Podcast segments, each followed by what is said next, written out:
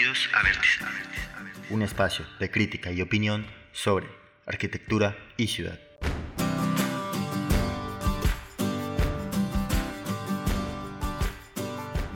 Hola, bienvenidos y bienvenidas a un episodio más de Vértice, exactamente el episodio 17, el cual va a tratar sobre querer, cómo y ser arquitecto. Hoy me acompaña mi gran estrella en ascenso, Dana García, ¿cómo estás? Oye, qué bonita introducción. Muchas gracias. Muy bien, muy bien. Eh, un poco nerviosa, como siempre. Prepara tanto como un yogur. Eh, y lista. Un poco. Me, me causa intriga este tema. Me genera muchas dudas, inquietudes y me pone a filosofar. Habíamos hecho ya un episodio antes. Les cuento. En el mundo de la arquitectura existe un gran número de publicaciones de altísimo valor. Estas van desde la crítica y la opinión, pueden ser narrativas, de investigación, y así pues podría seguir nombrándoles un infinito más de temas. Y de hecho en episodios anteriores hablábamos sobre otro libro, Los espacios basura, de Renkulja que casualmente David tampoco nos acompañó en ese episodio. Un saludo para él que nos tiene abandonados. El que nos abandonó, el que nos olvidó, el ingrato. ¿Cuándo va a volver? Aprovechando. Hago la pregunta. no, la pregunta realmente es, ¿va a volver? Sí, que nos deje por ahí un comentario en, redes sociales. Les recuerdo, arroba podcastvértice en Instagram. O si nos quiere enviar alguna otra información, eh, al correo podcastvértice.gmail.com Y como les comentaba, pues hay que colocar la vara cada vez más alto. En el episodio de hoy, pues no vamos a hablar de un libro, sino de dos libros, dos joyas, quizá no tan conocidas, sobre arquitectura, que diría son lecturas enriquecedoras para cualquier entusiasta en el ámbito de la arquitectura. Primero vamos a hablar sobre cómo ser arquitecto y no morir en el intento les voy a contar un poquito sobre eso y es que cómo ser arquitecto y no morir en el intento, valga la redundancia, eh, su autor Alfredo Quirolo lo describe como un libro escrito al paso entre 1991 y 1992, en un exceso de entusiasmo arquitectónico entre Buenos Aires, Lima, Arequipa y Cañete. Entonces, antes de empezar a hablar precisamente sobre el libro, eh, no es un libro, pero ya les explico más adelante. Empecemos por lo básico. ¿Te gusta leer, Dana? ¿Disfrutas de la lectura? Ah, bueno, en realidad, eh, desde que estaba pequeña sí, eh, disfruto del tiempo de la lectura. Sin embargo, a lo largo de mi aprendizaje y de mi desarrollo como estudiante me he dado cuenta de que yo tengo un estilo de aprendizaje más visual y kinestésico, es decir, aprendo más viendo y practicando. Entonces, en realidad de que me dedique, de que le dedique así full tiempo a la lectura, mm, no, hago lo posible y eh, cuando lo hago lo disfruto y aprendo mucho y me intereso y investigo más, pero pues ya depende de lo que esté haciendo.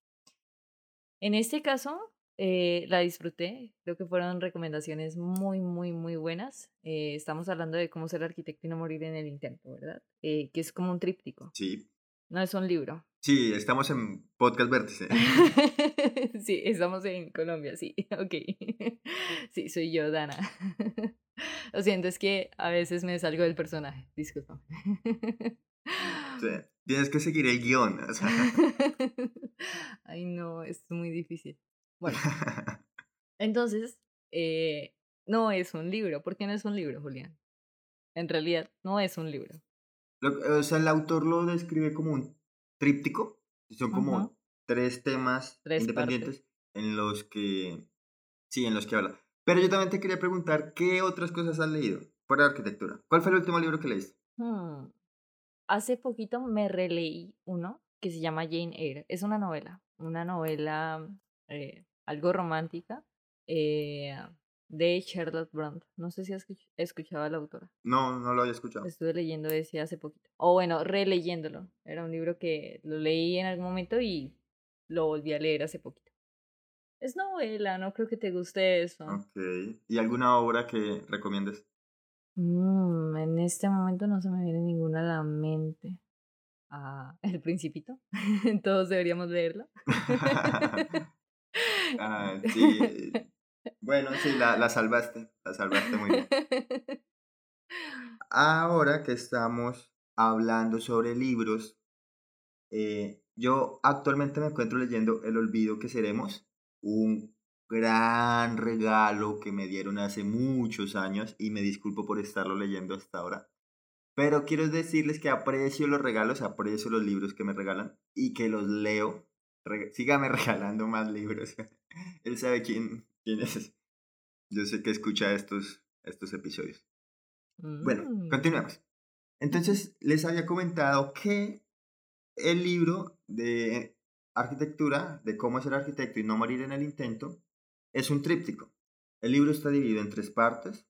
Eh, la primera se llama Precisiones, la segunda se titula Reflexiones y la tercera se titula Ficciones. Entonces, hablemos de precisiones. O, tú cómo lo leíste, o qué sentiste, o qué, cómo, cómo, sí, qué, opinas del, pues, del libro. Bueno, en realidad lo que, lo que recuerdo, porque ese fue el primero, el primero que, que, leí, luego fue el siguiente, del que vamos a hablar más adelante, es que hablaba de eh, la nueva arquitectura peruana, ¿no? Él se enfoca en cómo este tipo de arquitectura inicia bien, luego se devalúa, luego eh, llega un punto en el que los mismos estudiantes, la misma política, el entorno social y muchos aspectos hacen que la arquitectura ya no tenga el valor que merece eh, y luego cómo la rescatan una cantidad de estudiantes, eh, bueno, los menciona como estudiantes o como arquitectos que vuelven a darle ese brillo a la arquitectura que merece, que merece tener. Entonces menciona como el cómo la arquitectura peruana volvió a adquirir ese valor después de haberlo perdido eh, y menciona como ese proceso por el que pasó. ¿Sí? ¿Sí, sí estamos hablando del mismo libro? ¿Del mismo, del mismo capítulo? ¿O sigo perdida? sí. De hecho, pues Alfredo, en, en, esta primera parte, pues la titula Precisiones y pues esta primera parte vota o describe, hace ciertas precisiones sobre pues, la arquitectura peruana. Básicamente es una crítica de, como lo comentaste, de los, los avances de la arquitectura moderna frente a lo político y a las decisiones que tomaron como estos eh, gobernantes de turno. Entonces comenta que la arquitectura pues, eh, aparece como una arquitectura intelectualista que, pues, que es pensada, que, que no sale del azar, que, que, ya tiene ciertos objetivos, y pues es estetista, que viene con un valor estético, que ya es de, aparte de solo la, pues, la funcionalidad, especialmente en los monumentos. Entonces él comenta que hubo un cambio en Perú con, los, con el espacio público. Eh, se le empezó a entregar un valor a lo plástico, eh, a hacer, digamos, las plazas más identificables. A mí menciona que es elitista, ¿no? Sí, la marca también como elitista que pues se encarga de, pues, de la arquitectura, que no intenta salvar como a la humanidad, no intenta mm, solucionar problemas sociales que no puede, sino que eh, como que aterriza el hecho de que la arquitectura está hecha por arquitectos y que no son todos poderosos y se deben apoyar de otras mm, de otros pensamientos. Entonces ahí la trata como que elitista, de que la arquitectura no intenta ir más allá, no intenta salvar al mundo, sino simplemente es arquitectura. Y aunque parte de la arquitectura, eh, parte del objetivo es salvar al mundo, pues este no es el objetivo principal. Y pues también basa en un tema que es original. Que digamos que esta nueva arquitectura peruana pues intenta ser fresca, bella, interesante y pues busca corregir lo viejo y obsoleto, básicamente. Sí, entonces son ciertas precisiones. Te faltó que está... Dime. Creo que te faltó que está comprometida culturalmente, ¿o no te escuché? Eh, sí, explícanos, ¿qué te quedó sobre esa parte? Eh, pues ahí lo que menciona es que ha adquirido un compromiso bastante importante eh, referente a la historia y que toda esta carga cultural, toda, este, toda esta realidad geográfica ahora sí se está teniendo en cuenta. Eh, menciona también que la nueva arquitectura es plausible de ser identificada, estoy citando, es capaz de sublimar cualquier empirismo de oficio y es capaz de trascenderse adoptando su condición propia. De hecho, te quería preguntar, ¿puedo hacer una otra cita de este, eh, de este primer texto que me pareció bastante importante referente a eso que hablábamos ahorita, sobre cómo la nueva generación eh, fue la que dio esta pauta para iniciar este nuevo periodo de arquitectura en Perú? Sí, claro. Y dice así. La nueva generación no pretende esperar que los mendrugos caigan de la mesa para besar los pies del amo y comer con autocompasión y sumisión las obras de la gran cena. No, se rebelan como hace 50 años otros jóvenes lo hicieron. Se rebelan contra los viejos códigos de comportamiento, contra los viejos moldes, contra la inercia y las inamovibles sistemas. Los inamovibles sistemas. Que me parece bastante eh, de rescatar eh, ese impacto que genera el cómo este, esta nueva generación, cómo esta nueva cantidad de arquitectos, estudiantes, eh, arquitectos jóvenes, en fin, eh, logran rescatar esto que se consideraba ya perdido, ¿no? Lo que mencionabas ahorita, que la arquitectura antes era elitista, que no tenía cultura, que, eh, que no tenía propiedad cultural, que no tenía carácter, que había perdido muchas propiedades que sí debería tener la arquitectura pues no, ellos la lograron o se logró como resurgir y hacer un cambio, ¿no? Sí, así es. Y de hecho, es un libro, quiero resaltar que es un libro realmente corto, se lee en un día perfectamente. Mm. Y sobre esta parte de precisiones, eh, pues son precisiones que hace Alfredo frente a esta arquitectura peruana y que independientemente de conocer o no Perú, es, lo, lo dice o lo narra con una honestidad algo cruel que te hace pensar tu propia arquitectura y pensar cómo la arquitectura ha cambiado en tu, eh, en tu lugar, ¿sí? Nos pueden estar escuchando desde México, desde Colombia, desde España. Entonces, se, fácilmente esa imagen se, se refuerza con lo que uno conoce y con lo que él nos logra transmitir. Así que se vuelve una lectura realmente interesante para los los amantes, los entusiastas de la arquitectura. Y después de este, digamos, reseña histórica, pues podemos pasar al tema de reflexiones. Entonces, pues el, la parte de reflexiones son reflexiones y aquí ya se vuelve algo un poco más cruel aún. ¿Largo? Sí, también es un poco más largo. Sí. Pero entonces la forma de pensar de este, de este autor, de Alfredo, se vuelve eh, es una mezcla extraña de honestidad, crueldad, ilusión, esperanza y poesía, de hecho. Es todo. Que se vuelve, sí, pues engancha, engancha y uno sigue de verdad que, pues enganchado de esas reflexiones que hace.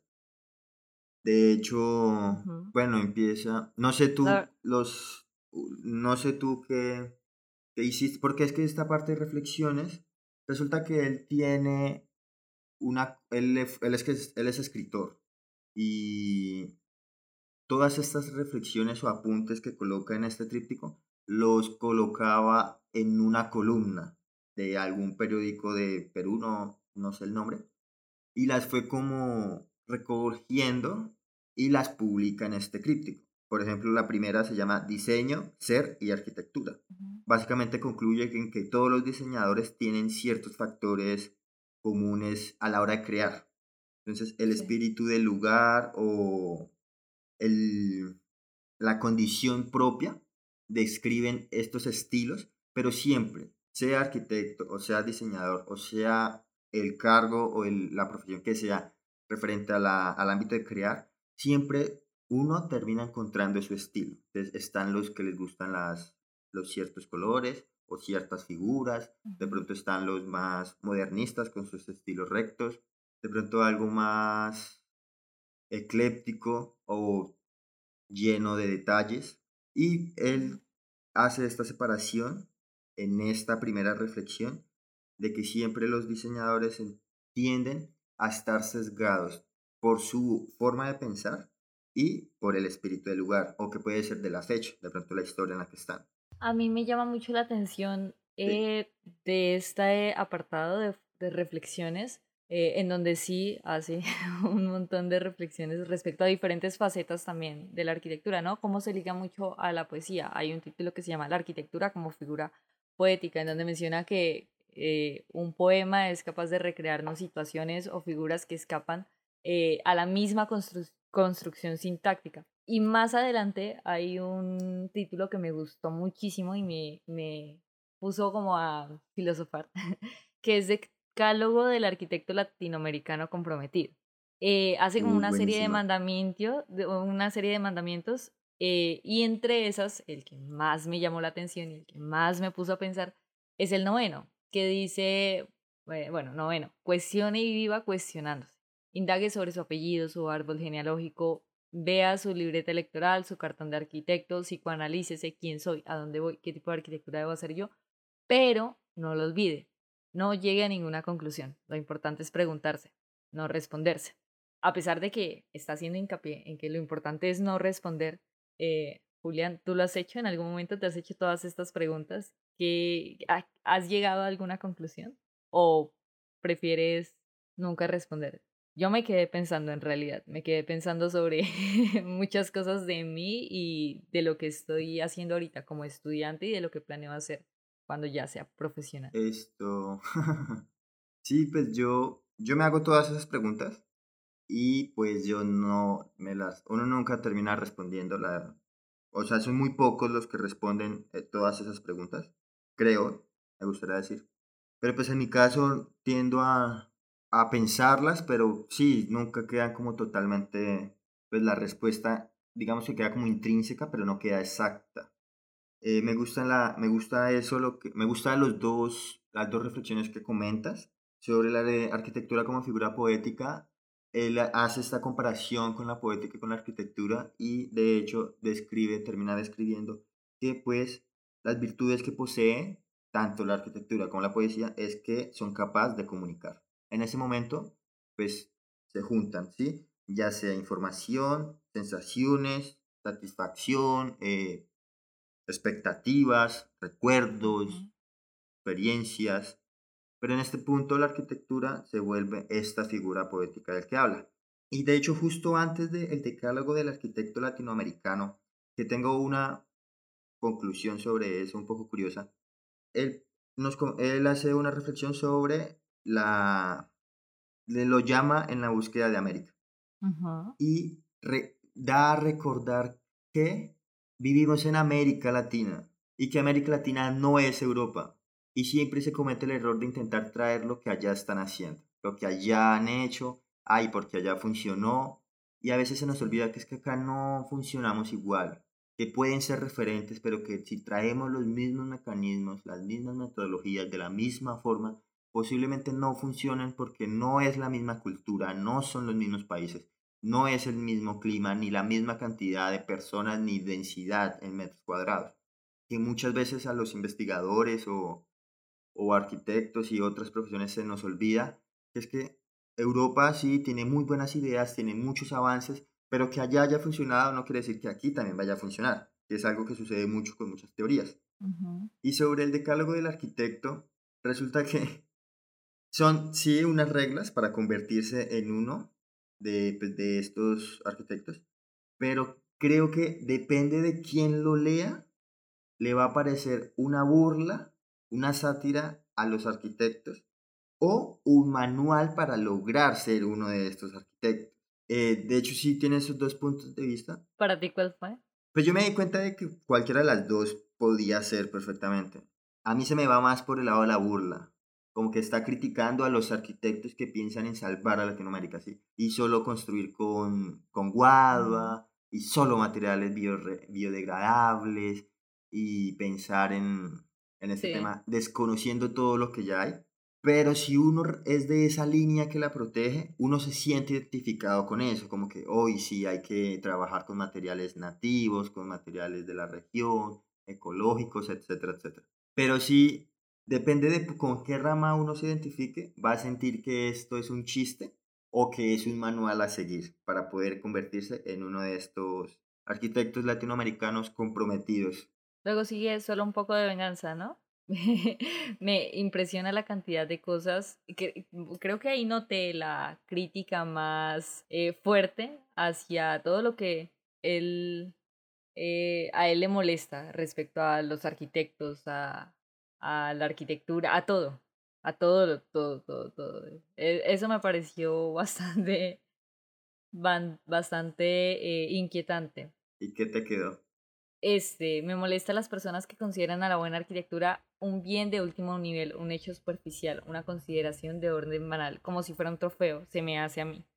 ¿Sí? A quienes consideran que la arquitectura es como lo mejor y lo consideran sí como, como un trofeo, como algo eh, de lo que presumir. Sí. Hay varios, hay varios que... Interesante. Sí, hay varios muy buenos. De hecho, yo me quedo con el último y es con la que cierra esa reflexión. Y él dice, me molesta los que opinan igual que, que yo, mm, pero que jamás lo dirán en aras de mantener una posición madura y equilibrada con respecto a la vida, si esto es posible. Y bueno, con esas reflexiones los vamos a dejar ahí para no, pues para no decirles todo, para no contarles todo lo de las reflexiones que hay. En realidad son bastante interesantes, son muy cortas, de verdad. Sería muy bueno que, pues que si les da curiosidad y que si quisiesen, pues echaran un ojo. Encuentran el, el tríptico, lo encuentran de hecho en el blog personal de, de Alfredo. Por ahí, quizás, yo creo que por ahí dejamos las, el link en las notas del episodio. ¿El link? Sí. Sí. Para los que les den curiosidad, vayan y lo, y lo revisen. Y entonces terminemos con la tercera parte de Cómo ser arquitecto y no morir en el intento, y es la que habla de ficciones, así es. Uy, esa, esa creo que fue mi favorita. y es que empieza tierna, a mí me parece que empieza súper tierna y acaba desgarradoramente. Es una historia de, de amor, arquitectura y alcohol. la, con, la, con la historia con la que empieza, porque también es como un, un decálogo de, de varias historias, como de varios cuentos. Y la primera de ellas no tiene nada, o sea, en realidad no tiene nada que ver con arquitectura, pero describe los espacios, describe, el, resulta que las, la mujer de la historia se casa con un arquitecto y le da una frase, una promesa. Como les digo, empieza súper tierna y termina totalmente desgarradora. Yo la verdad salvo, eh, bueno, en realidad, este libro o esta parte de la historia de este, em, este fragmento me generó a mí una discusión con alguien más. Contando la anécdota así a, modo grosso, eh, publiqué un fragmento, el de, lo voy a leer. ¿No te acuerdas, amor, cuando te advertí que no te fueras a enamorar de un arquitecto porque éramos muy jodidos para amar y ser amados? que éramos unos dinosaurios seres en vía de extinción, crueles, llenos de crisis, hipersensibles, maníacos, depresivos, volubles, desequilibrados, inmaduros. ¿Te acuerdas que me dijiste que me amabas a mí, que, amabas a los arquitectos, que a ti no te importaba lo que eso significara? Yo publiqué eso y fue el caos. Y en realidad yo me sentí un poco identificada. Creo que es curioso cómo el, el autor hace este, mm, esta descripción a sí mismo o a los arquitectos respecto a cómo piensan en cuestión del amor, ¿sí? Creo que sería chévere, interesante hablar de, del amor en algún momento. Sí. Eh, sin embargo, creo que para mí, bajo mi perspectiva y lo que eh, yo he visto en mi entorno, el tema del amor y los arquitectos es un tema complejo.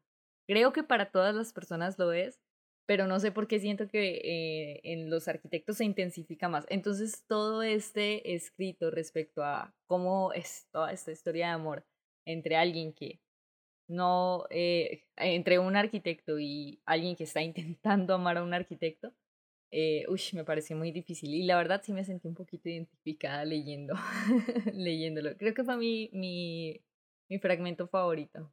Sobre la frase que comentaste, a mí me parece pues mientras yo la leía, o sea, es súper cliché, como no te enamores de un arquitecto porque no sé qué, y somos y sentimos y leímos y X, todo ese tema. Pero cuando termina y la respuesta que tiene la, la esposa, frente a, la, a ese recuerdo, ah, se te devuelve y se te viene a la cara. Sí. Totalmente triste. Esto es un gran fragmento. Definitivamente un gran fragmento. Eh, también está el, de, el que se titula Cómo ser arquitecto y no morir en el intento. Y pues, no sé tú, pero a mí me parece que es un libro triste, totalmente triste, pero cuando uno lo termina de leer, se siente feliz, ¿sí? Se siente como, como una felicidad algo melancólica. Entonces son como bastante, son como varios eh, sentimientos encontrados. sí, en realidad sí, creo que eh, leyéndolo, y sí lo recomendamos muchísimo para quienes nos escuchan, eh, leyéndolo uno reflexiona, reflexiona y tiene tiempo para pensar sobre muchas cosas respecto tanto al entorno como a uno mismo, a la arquitectura y sí, sí deja algo, deja algo allá adentro. Y bueno, ¿cuál es el otro libro del que vamos a hablar? Juliano, ¿quieres comentar algo más? Esto, no, dejémoslo para el final, el último comentario que tengo sobre este libro. Ok. El siguiente libro del que vamos a hablar se llama Quiero ser arquitecto. Quiero ser arquitecto.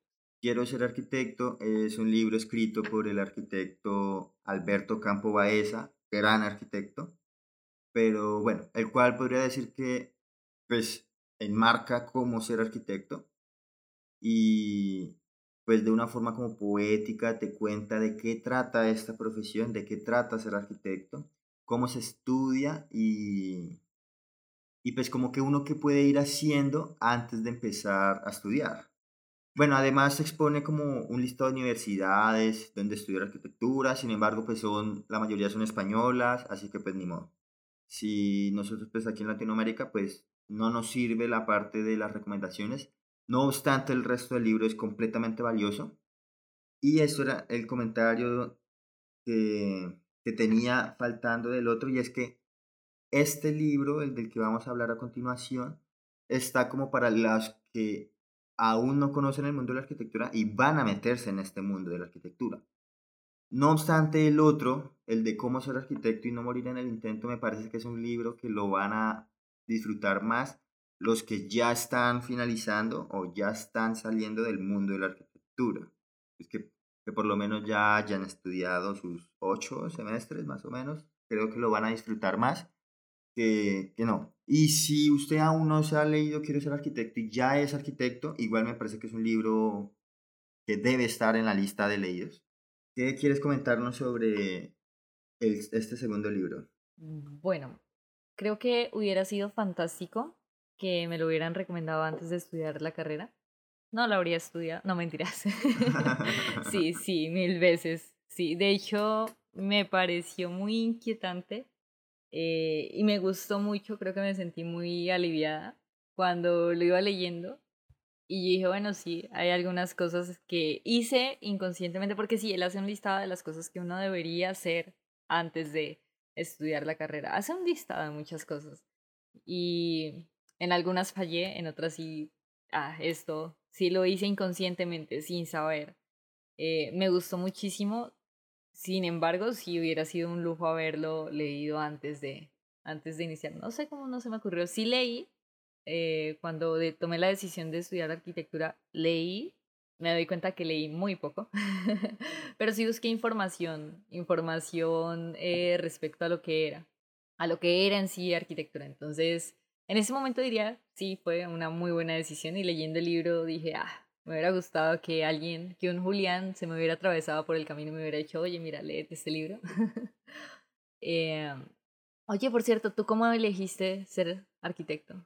Eh, esa es una gran pregunta. Esto, yo no quisiera ser eh, desesperanzador para los futuros arquitectos. Ay, no. Pero la arquitectura es es hermosísima, es una gran carrera, pero es muy desagradecida, es completamente desagradecida. Esto, yo, yo me leí este libro, yo conocí el libro cuando estaba en cuarto, más o menos, en mi cuarto semestre de, de la carrera. Yo sí había hecho todo, o sea, como que yo había, yo hacía todas las recomendaciones antes sin saber, pero posiblemente no lo hubiese sentido tanto, no hubiese sentido tan, tan especial el libro si no supiese un poquito del mundo de la arquitectura al leerlo. Eh, de pronto eso es como que algo en lo que falla, como que si uno no sabe nada de arquitectura, como que no, el libro no le llega, no lo toca. Sin embargo, bueno, pues no, pues es que yo, pues a mí siempre me ha gustado el mundo del arte. Y cuando pues decidí a estudiar arquitectura, pues en realidad sé que hubiese podido estudiar diseño industrial, diseño gráfico, de pronto artes plásticas también. Qué genial. Y pues al final la facilidad se me daba con arquitectura, porque pues diseño industrial no, no hay mucha oferta, digamos, en, en la parte oriental de, pues, del país, de Colombia. Yo estudié pues arquitectura en, Villavicencio. Mm, volvería a estudiarla, volvería a estudiar arquitectura, pero no se lo recomiendo a nadie. Es, es muy difícil, es súper complejo y no es fácil, de verdad no es, no es mucha responsabilidad de la que actualmente todavía no soy capaz de sostener. Es, de hecho, hay un, hay un texto con, la, con el que arranca Quiero ser arquitecto y se llama Subir y bajar eh, escaleras.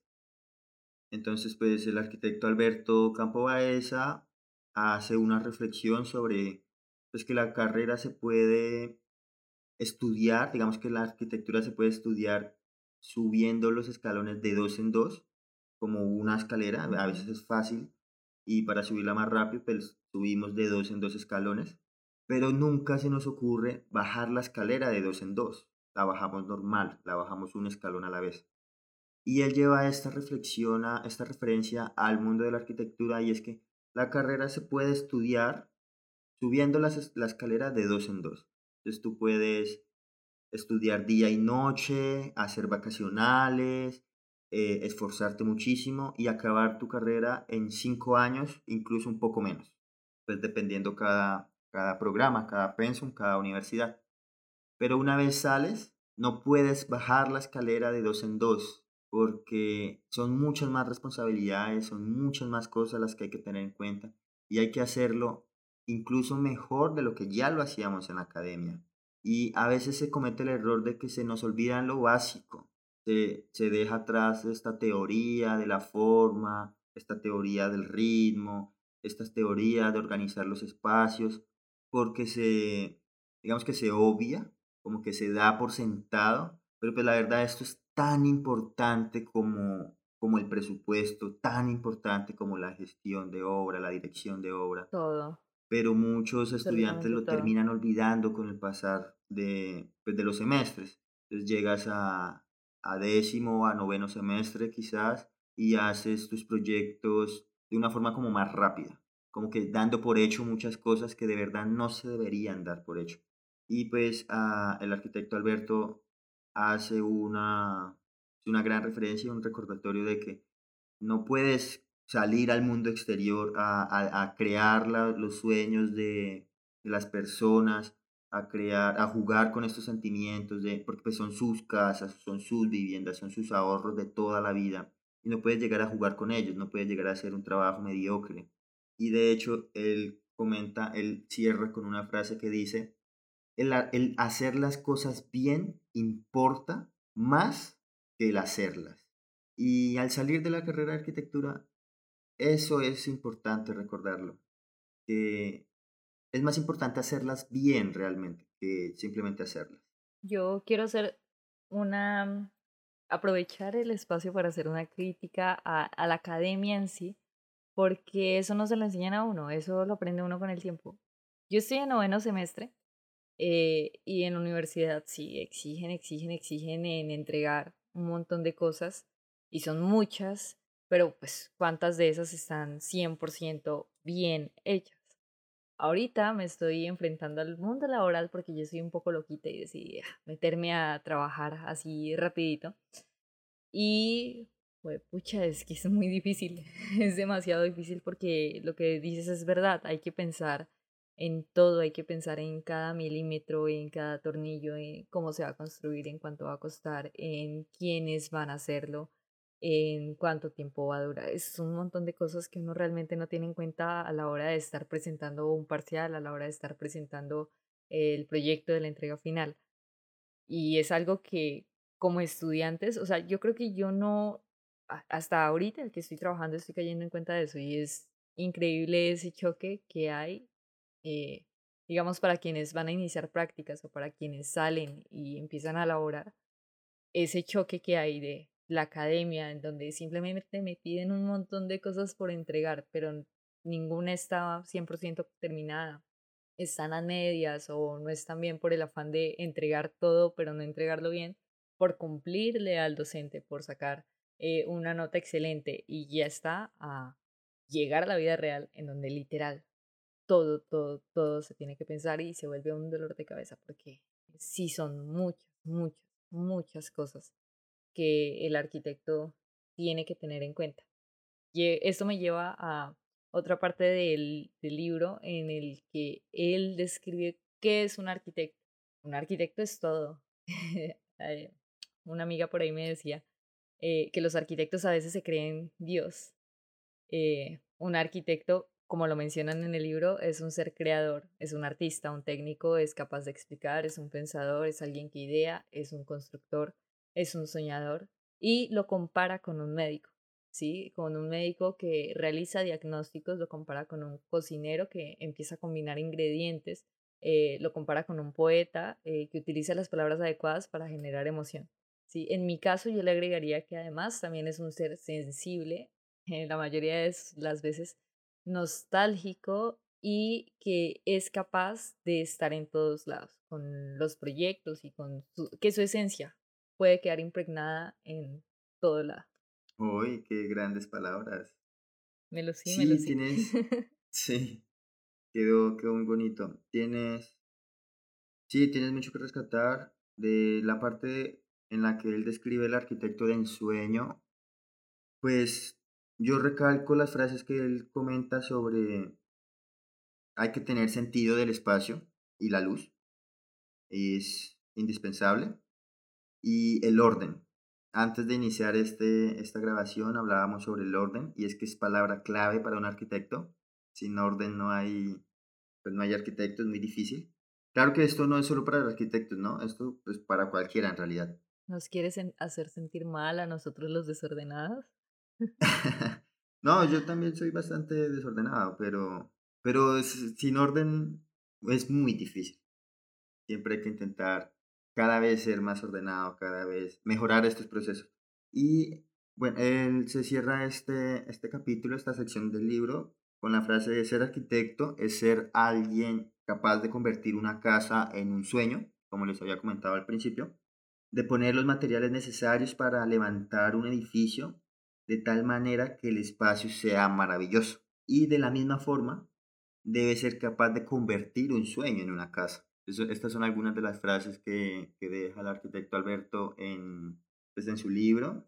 También está la sección en la que habla sobre, le habla a un futuro estudiante de arquitectura, que bueno, de esa parte pues también se las dejamos para que las lean y pues tengan algo más que, que encontrarse con el libro. Y bueno, el arquitecto Campo Baeza cierra su sección o su libro con el cómo se estudia la arquitectura, en la que, bueno, pues enfócate en proyectos y sí, cualquiera que esté estudiando o haya estudiado arquitectura sabe que es primordial, es, Importantísimo. es la columna vertebral de, exacto de, de la arquitectura, de la carrera, el, los talleres, los proyectos. Luego, pues céntrate en estructuras, sin darle menos importancia a la historia. Hay muchos estudiantes que el comentario común es, ah, qué pereza, historia, otra vez historia, a mí yo no quiero, yo no necesito historia para ser arquitecto y la verdad es que eso es una gran mentira. Y luego de historia, construcción, que es importante para salir al mundo laboral, y pues la tesis. Hay que hacer tesis. Si no, ¿para qué estudias arquitectura?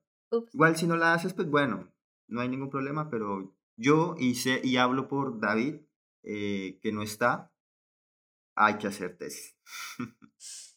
Lo sentí como unos cuchillos así, unos dardos lanzados al aire. y es que es, es difícil. Yo estoy, eh, yo, yo quiero hacer tesis, pero la universidad no colabora. y pues antes de empezar a estudiar arquitectura, ¿qué se puede ir haciendo? Si de pronto usted aún no ha empezado a estudiar arquitectura y le gustaría, y si no va a estudiar arquitectura, también es totalmente recomendable, dibuje, pinte, bocetee, trace, raye, servilletas, libros, eh, en la arena, en la playa, donde sea. Eh, tome fotos, fotografíe todo. Pensar. Piense, sí, pensar, súper importante. Analícelo todo. Analice las fotografías que toma, analice los dibujos, las pinturas, los bocetos que haga. Esto lo va a hacer mejorar aún más rápido. Creo que eso está acompañado de cuestionar. Sí, nada sacó. O sea. Sí. creo que sí, lo acompaña bien el, el cuestionar, el dudar, el por qué. Eh, sí, me gusta, no me gusta, pero más allá de un si me gusta, no me gusta, ¿por qué me gusta? ¿Por qué no me gusta? Escribir. Y escriba. exacto. Apunte todo, escriba las reflexiones a las que le lleve pues, todos esos dibujos, todas esas fotografías, todos esos pensamientos, poesía, todo. Y obviamente lea, lea mucho, lea y disfrute hacerlo, sobre todo, especialmente poesía, dice él, pero lea, así no sea de arquitectura, lea. De hecho, tiene un libro, tiene, perdón, recomienda unos libros que me parece una lista de libros importantes no sé cuáles de esos libros que él recomienda tú ya has leído, aparte de El Principito. ¿El Principito? Perdí la lista. No muchos, la verdad. Ah, menciona. ¿Me recuerdas cuál es esa? Empieza con El Principito. De hecho, él dice que, pues, posiblemente ya lo leyó, pero que lo vuelva a leer. Ahora sí, pues, cuestionándose, eh, haciéndolo como de, con ese trasfondo, con ese análisis. Te recomienda Cartas a un joven poeta, un cuento de Navidad. Eupalinos, el arquitecto, historia crítica de la arquitectura contemporánea, Le Corbusier, Mies van der Rohe. Mies van der Rohe, Luis Aicon, La, idea, construida, errata, Meditación sobre la técnica y sonetos. Bueno, honestamente, honestamente, para ser honesta, y aquí me voy a destapar, eh, solamente de ahí, de esa lista, me he leído El Pequeño Principito. Pero anexé las otras a la lista de pendientes por leer después de la cantidad de artículos que tengo que leer para poder hacer la tesis. no, pero sí, sí, unos de ahí me parecieron, me inquietaron y dije, tengo que leerlos urgentemente, porque me parece el colmo estar en esta altura y no haber leído. De hecho, leyendo este libro, otra de las reflexiones o de los pensamientos que tuve fue como, pucha, me falta mucho, me falta aún mucho, mucho, mucho. Pero nunca es tarde, ¿no? Sí, eso dicen. y también habla de cómo sé si se sirve para ser arquitecto. sí, eh, perfecto. Hay un listado de cosas que apenas hoy entiendo eh, sobre, por ejemplo, lo valioso que es el analizar el espacio hasta tal punto del detalle. Creo que, eh, bueno, no hasta hoy, pero sí hasta hace poco he empezado a comprender como ciertas cosas y abrir mi pensamiento más, em, digamos que de una manera un poco más, un poco más profunda eh, en cuanto a la arquitectura y el analizarla. Eh, uno como estudiante en los primeros semestres lo obvia y ah, generalmente se pide nada más lo que el docente dice, pero no hay que ir más allá y que lo que se aprende en la universidad realmente uno lo empieza a aplicar de a poquito. De hecho, hay una parte en la que él dice que la, sí es el sí, en la que dice que se vuelve hasta una obsesión con analizar el espacio. Creo que lo mencionaba un poco más atrás, pero sí habla de la obsesión que uno empieza a desarrollar con analizar el espacio, que inconscientemente eso se vuelve a hacer como parte de uno. Alguna vez, hace mucho tiempo, una tía eh, que ella era, era enfermera, me decía que empezaba inconscientemente a ver las venas de las personas. Entonces miraba una mano, miraba una muñeca y empezaba a ver en dónde podía estar la vena si necesitaba inyectarla. Creo que así no se empieza o me ha empezado a pasar a mí. Ya salgo, hoy tuve una salida familiar, por ejemplo, y fuimos a un malecón, fuimos a eh, unos pueblitos y empecé a detallarme de cada una de estas cosas que compone la ciudad, compone la, ¿qué, qué tiene arquitectura? Todo. Me empecé a fijar en esos pequeños detalles y dije, bueno, creo que hace unos tres años atrás no, no lo habría tenido tan en cuenta. ¿Tú te diste cuenta cuando fue esa transición en ti o tú ya la... Es que eres un ser tan perfecto que creo que tú ya naciste con esa habilidad. Voy a quitar esa parte. Esto... No, pues obviamente no me di cuenta en qué momento lo empecé a analizar todo como con ojo de arquitecto. No lo hacía de pequeño, claramente. De hecho, yo tengo una crítica y es que a mí no me gusta la sección de aptitudes del libro. ¿No? Como que no... Me parece que son demasiado exigentes. De, yo actualmente no soy capaz de dibujar mi casa ideal. Y yo sé que es emocionante. Y lo he hecho, lo he hecho mil, mil, mil veces, no, pero lo he hecho cientos de veces. He proyectado mis propios dibujos sobre mi casa ideal, pero nunca terminas, es, no, no soy capaz, no, es un proyecto que no acaba. Pero no, espera. Y... O sea, creo que eso está en, eh, en lo que hacer, en lo que hay que hacer antes de estudiar la carrera. ¿Te, mm, acuerdas? Esa parte está en aptitudes. ¿Cómo saber si se sirve o no para ser arquitecto? Entrenamiento. Sí, pero estamos hablando de que este libro es para alguien que quiere ser arquitecto. Sí, poniéndonos en la posición chico, que está eh, saliendo de su bachillerato y que va a decir, oh, bueno, quiero estudiar arquitectura. Está leyendo el libro y ve esto. Lo digo porque yo inconscientemente, sin haber leído el libro y aún sin saber que quería eh, irme directamente por la arquitectura, yo sí llegué a dibujar no una casa, pero sí la habitación de mis sueños. No solo la mía, sino la de mis dos mejores amigos. Y, estaba muy emocionada con eso porque a mí me gustaba el arte y me gustaba diseñar. Y yo dije, no, pues lo que sea relacionado con el diseño, diseño interiores, diseño eh, de modas, diseño. Eh, pensaba en diseño. Entonces creo que algunas de estas cosas uno las empieza a hacer inconscientemente. Eh, en, por ejemplo, hablando de estas, ¿te acuerdas de alguna que tú hayas hecho inconscientemente? Sí, no, de hecho, de hecho yo admiro mucho al arquitecto Campo Baeza. Lo que pasa es que en la sección de aptitudes me dice, me da un entrenamiento, que el entrenamiento es súper útil, ese cumple, yo creo que es un gran entrenamiento, pero no me, no me dice aptitudes, es lo que, eh, lo que intento como, como mencionar, mm, porque es un gran entrenamiento. Sí. Y de hecho dice, empiece, hace una casa, dibuje su casa ideal, y le comenta, será emocionante, que para él lo fue proyectar los dibujos hechos por él mismo, la primera casa de su vida, etc. Luego le dice, haz una maqueta de esa casa, con cartulinas, con cartones o maderas, con lo que quieras. Te asombrará de tu capacidad de poner en pie en tres dimensiones un espacio concebido por ti solo. Y así le haz fotos de la maqueta bajo la luz, en diversas posiciones, analízala, ahora dibuja otro edificio, el que más te guste de tu ciudad, luego dibuja el interior de otra cosa, no me acuerdo, luego fotografía, sí, te dice cosas, pero en realidad no son aptitudes, las aptitudes ya las dijo anteriormente. Ok, sí, sería un entrenamiento, no, ya, ya, ya comprendía lo que haces de referencia. Porque del resto me parece totalmente acertado, eh, un gran libro, indispensable, es necesario leerlo, yo lo he recomendado un par de veces. Mm, tú eres la primera que lo lee, creo, porque la anterior persona a quien se lo recomendé no lo leyó. Entonces, bueno, ni modo. A veces no se dan las cosas. A veces no aceptan los consejos de la mejor manera. y... No, la verdad sí es muy bueno. Yo lo, eh, aquí entrenos, yo lo publiqué, publiqué algunas partes, algunos fragmentos del libro en mi WhatsApp y terminé recomendándoselo como a tres amigos también, eh, colegas. Entonces ahí está la recomendación. Es muy bueno. Es demasiado bueno. Sí, totalmente. Es un libro que no puede faltar en, pues, en las lecturas. Y oye, ¿qué, Qué gran episodio. Creo que quedó un episodio de una conversación bastante chévere. No, espera. Me hizo falta preguntarte algo.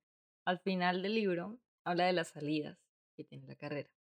Sí, creo que aquí tenemos tú y yo un contraste entre alguien que ya está graduado, quizá no hace muchos años, aunque ahorita hablábamos de que tú eres un anciano, entonces para mí tú ya llevas como 80 años siendo arquitecto, ¿ok? y yo estoy a un año de graduarme. ¿sí?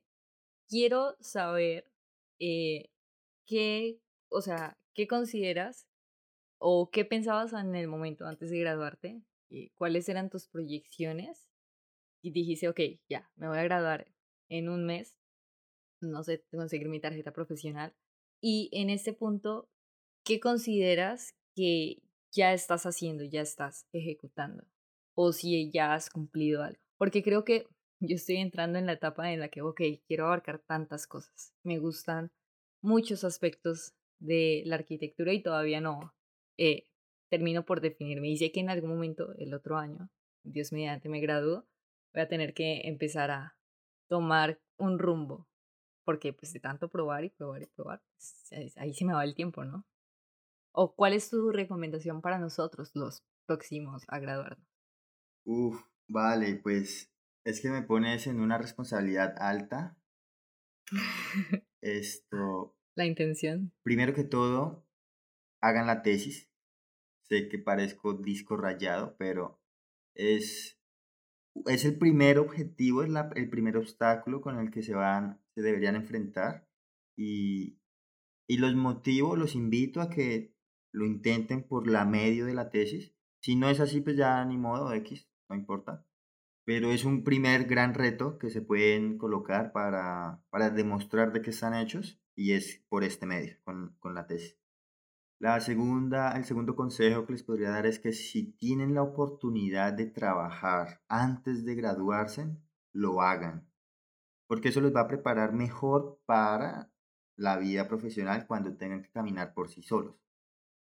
Si, si pueden y ojalá lo fomenten, entonces lo, que lo hagan a partir de séptimo, octavo, ya noveno y décimo, están suficientemente aptos para poder apoyar a un arquitecto en alguna firma o consultoría o cualquier elemento cercano con la, con la arquitectura. Posiblemente les paguen mal, posiblemente regalen su trabajo. Eso le pasa a todos, lamentablemente, pero, pero pues mejor que lo hagan pronto y rápido a que se queden ahí regalando su trabajo constantemente. Y pues a la hora de graduarse, depende de cada uno. Como les como mencioné en, en la mitad del episodio, el orden es claro. Es que hay que tener un, un plan de acción de qué hacer. Entonces, cuando usted termine su, su carrera de arquitectura, usted tendrá una vaga idea de qué quiere hacer de quiere hacer una maestría, quiere hacer un doctorado o, o parar ahí. Otro, otro gran consejo que les doy, no se los cobro, es que no hagan especialización, especialmente si están en Colombia. No se especialicen, no sirve para nada. Ah, láncense de una vez la maestría. En serio que es, creo que es una, un gran consejo, espero que no me esté equivocando. Pero no gasten tiempo. No, yo no me he graduado, pero también lo recomiendo. Sí, no gasten tiempo en una especialización que no es.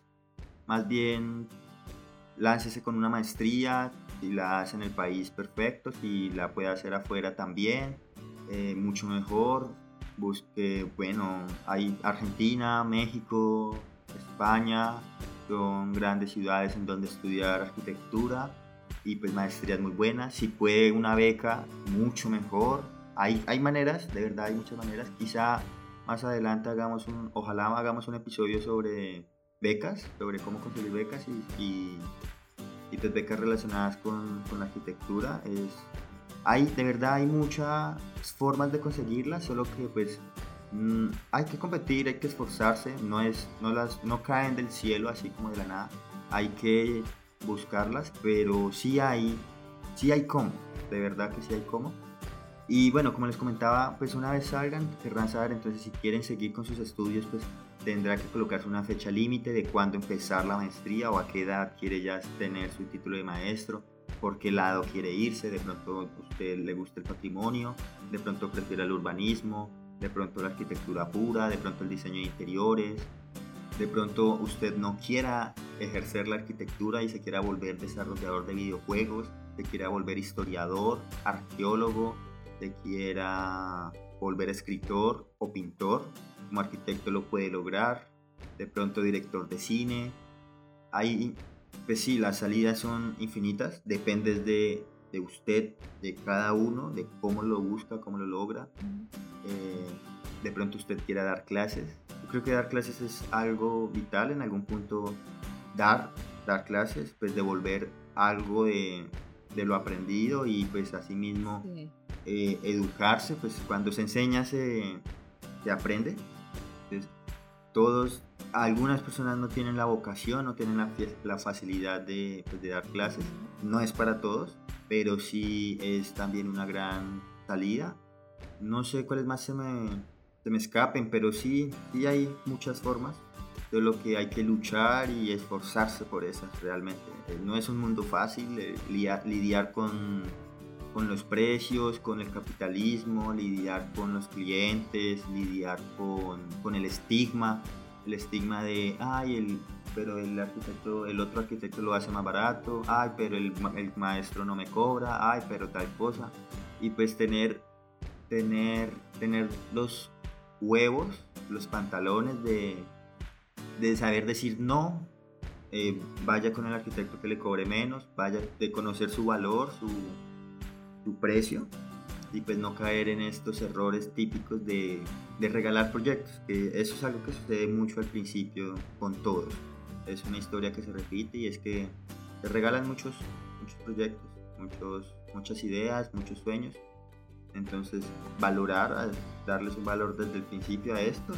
Mm, algo que casi no se enseña, pero que es súper importante, es aprender a hacer marketing, digamos, aprender a administrar una empresa, no desde el ámbito de la arquitectura, sino desde el ámbito de las ventas. Esa parte del arquitecto no sale tan capacitado, que creo que es un, un fallo real, y es que no saben uno no sabe cómo tratar a los clientes, cómo buscar clientes, cómo venderse, cómo darse a vender. La típica es hacer un portafolio y publicar cosas en redes y del, boca a boca, pero la verdad es que el ser arquitecto independiente es tener trabajo constantemente, salir y venderse uno como producto y no esperar a que las personas se den cuenta de cuál es el valor de uno. Pero eso será tema para otro episodio, que este ya va siendo bastante largo. No sé si quieras decir algo más, Dana. No, me parecen tus consejos más que suficientes. Estoy de acuerdo eh, con todos, mm, sobre todo con la especialización. y es preferible una maestría y eh, enseñar. Eh, en algún punto me gustaría hacerlo, espero tener la oportunidad. Quizá no dedicarme completamente, pero sí es, es valioso poder eh, dar un poquito de todo lo que recibimos durante nuestro, nuestro largo y complejo proceso de aprendizaje. Eh, me parece un episodio bastante... Me gustó. Me gustó. Estuvo chévere. Sí. Vale, esto... Bueno, ya lo escucharon. Eh, nuestra invitada del episodio anterior, yo creo que también nos está escuchando en este episodio. Ya la escuchaste, quiere dar clases. Aprovechala como para que te ayude. Me estoy atando la soga al cuello. Esperamos que este haya sido un episodio de su agrado. Gracias por escucharnos hasta el final. Les, les recuerdo las redes sociales de Vértice. Nos encuentran en Instagram como arroba. Y si tienen comentarios, si tienen dudas, cualquier cosita, escríbanos, háganoslo saber. Eso nos, nos sirve de mucho. Recomiéndenos a un amigo. Y pues no siendo más, esto es todo por el episodio de hoy. Yo soy Julián Martínez. Yo soy Tana García. Y esto fue Vértice. Hasta luego. Chao, chao. Chao.